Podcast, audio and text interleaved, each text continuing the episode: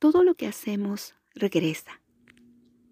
Así que todo lo que quieran que la gente haga con ustedes, eso mismo hagan ustedes con ellos, porque en esto se resumen la ley y los profetas. Mateo 12:7. Cuando Jesús caminó por la tierra, nos dejó en todo tiempo un mensaje, el cual era respaldado por su vida misma. Su ejemplo y su prédica eran inspiradores. Su discurso hoy cobra vigencia en momentos de dificultad y dolor. Jesús nos enseña a ser solidarios, a ponernos en el lugar del otro, ayudando, amando, sosteniendo, así como quisiéramos que lo hicieran con nosotros. Eso hoy se llama solidaridad, que significa apoyo incondicional a causas ajenas, especialmente en situaciones comprometidas o difíciles. La solidaridad es como Jesús nos enseñó que se manifiesta el amor. Al identificarnos con el prójimo, generamos una relación positiva, armoniosa y muy amplia entre los seres humanos.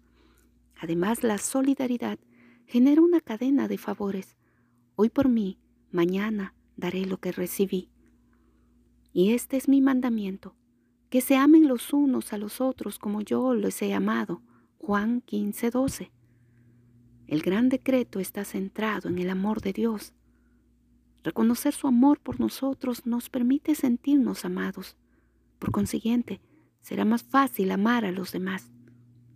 Este amor, como Jesús lo practicó, es la base sobre el que se debe levantar la sociedad en este nuevo tiempo, un estilo de vida basado en el amor solidario.